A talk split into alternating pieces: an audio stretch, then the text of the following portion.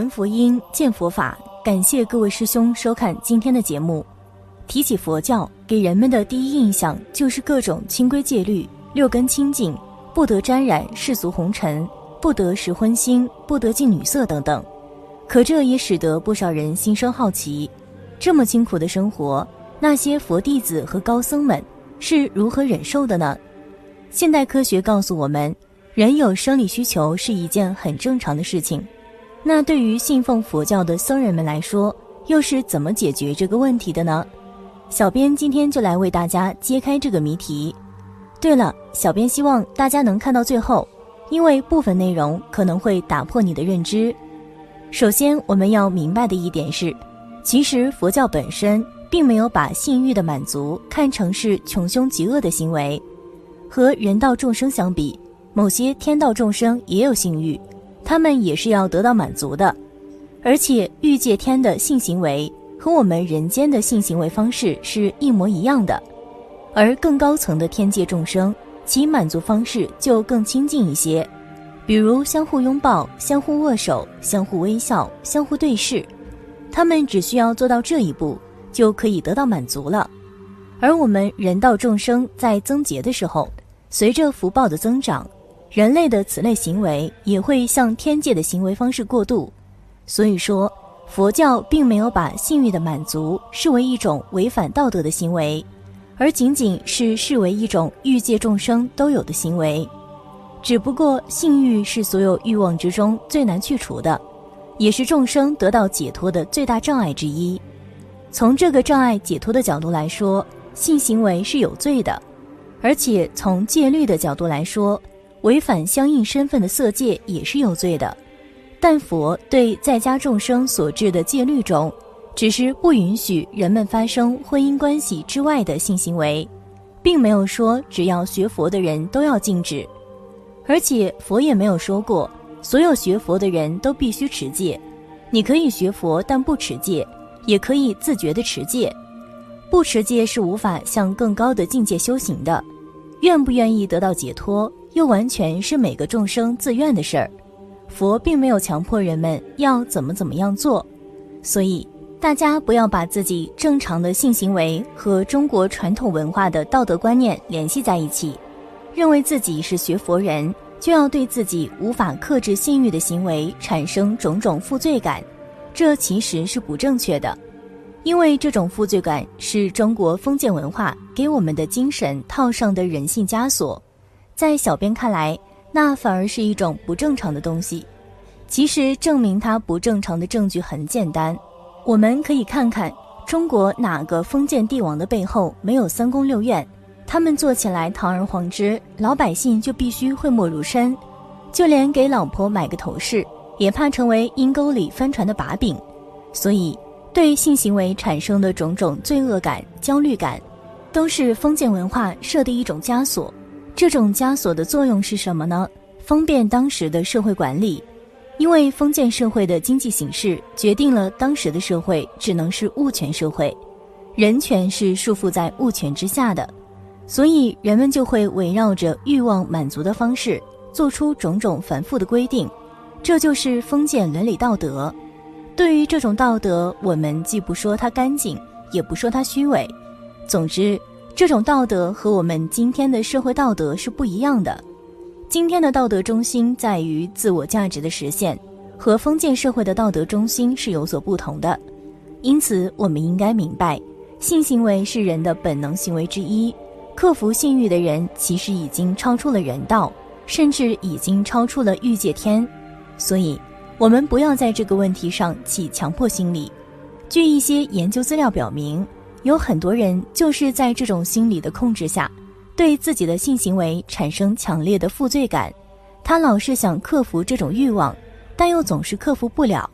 结果，克服性冲动的愿望，反而让他的注意力老是集中在性行为上。本来人在性行为之后是要休息一段时间的，这是正常的间歇期。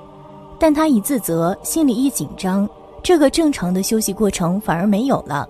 成了连续行为，这反而导致了性行为过于频繁，对身心健康造成了极大的损伤。所以，在家人要想健康愉快的修行，那就先要摆脱对正常性行为的道德强迫心理。要知道，性罪恶感是封建文化扭曲人性后造成的，而封建道德的根本作用，只是为了方便当时的社会统治，并没有什么神圣的意义存在其中。而佛教对性行为从来没有做过不道德的规定，佛教只是认为性欲是众生脱离生死的根本障碍之一，为了脱离苦海。所以要修断性欲，而修行人的行为只要不违规戒律，就可以建立得到解脱的基础。当然，我们这里都是对在家性中说的，因为出家人受戒后有戒体，戒体可以帮助修行人在欲恼中得到清凉。这其中还有这样一层奥妙，并不像人们想象的那样强行。但是为了向更高的层次修行，我们还是要有修断性欲的愿望。但大家要明白，在家修行的人最终是要断性欲，而不是断性行为。如果只是断性行为，那么太监都是圣人了，怎么断性欲呢？那就是要按照佛说的方法去实修。有很多人以为断性欲是强行断除的，其实根本不是这样。断性欲是按照佛说的方法，一步步深入去修，慢慢的去除了业力习气。执着等一系列烦恼因之后，自然淡化消失的，但一定要真正修法才行。如果大家不肯放弃一些习惯和享受，老是受到各种刺激，那有愿望也是没用的。要断性欲，先要从在家八戒开始修，修的时间长了，性欲就退了。不是说要没有时它就永远没有了，但你可以轻松的掌握自己，控制一下就消失了。那么开始的时候做不到怎么办呢？请大家记住，不论什么时候，也不论自己能不能做到，断除性欲的根本方法，并不是强行克制，而是要渐渐地改变自己的业力习气，这才是断性欲的根本方式。比如敌人很强大，我们可以小部队小部队的消灭，最后再全部消灭他。如果一开始就大张旗鼓、全副武装去拼搏，那是少有不失败的。所以，凡是有志气修清净梵行的在家众，现在应该怎么做呢？请您先不要对自己的行为感到负罪，应该通过正常的性生活，让生命力的郁结解散开来。接下来，你要做的就是不断的使自己的生活清净，从各个方面着手，渐渐的让它越来越清净，并在这个过程中感受戒行清净的真正快乐。佛说持戒是快乐的正因，这是事实。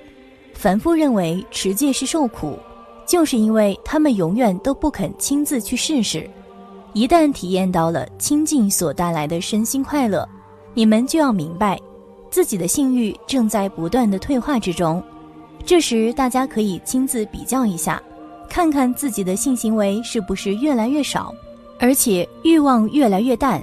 当然。这个过程并不仅仅是持戒就能成就的，最好能常常学习佛经，因为这既可以开正智慧，又可以消罪积福。要知道，我们在修行过程中所体验到的种种法乐，其实都是福报的表现。好，我们最后再总结一下步骤。首先，我们要明白佛教对性行为是有约束的，但这种约束只是为了让众生得到解脱。与道德罪恶感无关，而传统中国文化的性道德其实是对人性的扭曲，其中并没有什么神圣的意义。第二，在开始修清净行的时候，要有断除性欲的志向，但不用断除正常的性行为。第三，断性欲的基础方法是守好在家八戒，不能吃荤腥，穿着要朴素，要求要低，不要看电视和电影，不要听音乐和跳舞。不过可以学习高雅音乐和舞蹈，因为这是现代教育的基本素质。不要睡大床，也不要老是去尊贵的场所，工作要求除外。对于在家不携淫戒，除了非法关系不能同房外，还要遵守一个原则。我们说性欲的产生有两种原因，一种是跟随自然生理周期产生的，另一种是因为外界信息刺激产生。那么从严格意义上来说，因于后一种性心理产生的性行为也是不健康的，最好能控制自己远离这些刺激环境。而对于自然生理活动产生的，并没有什么禁止。有人说那也要尽量减少，但我觉得没有必要，因为人的天赋不一样，有的人天生欲望很强，有的人就很淡。而且我们说过，制服性欲的正确方法不是直接去克制它，而是采用迂回战术，各个击破。所以，对于自然产生的性欲，夫妻之间不必克制。怎么样的性欲是自然产生的呢？就是你自己也不知道为什么过了几天性欲忽然就来了，你也不知道是由什么外界条件刺激引起的，那这就是比较纯粹的生理性欲。满足这种性欲对你的心理健康不会产生伤害。第四，八戒不必一下子持齐，可以一条一条加上去。在持戒的同时，要多学佛经，多诵佛经，多念佛，多修十善行，目的是为了铲除业障，积累福报。越有福报，在亲近修行的过程中，就越容易体验法乐。持戒一旦体验到了快乐，戒行就会坚固，而性行为的快乐就会在我们心中失去原有的地位。学习经义能帮我们增长智慧，有了智慧。很多事情就能够看开，不会再像过去那么执着了。第五，我们会发现自己的性需求越来越轻，但最后如果有条件，最好能完全停止，否则老是和爱人同房，就会永远没有断除的机会。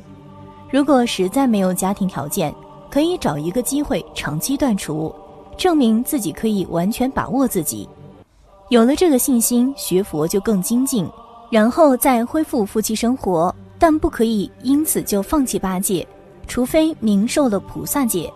到这里，断除性欲的要点和方法就讲完了。我们这里只是对在家人讲的，对于出家人根本不适用，因为出家人受戒能得戒体，在戒体的作用下，他们可以比较容易的灭除欲火的恼害，得到清凉自在。好了，今天的影片就和大家分享到这儿了。那我们下期节目再见。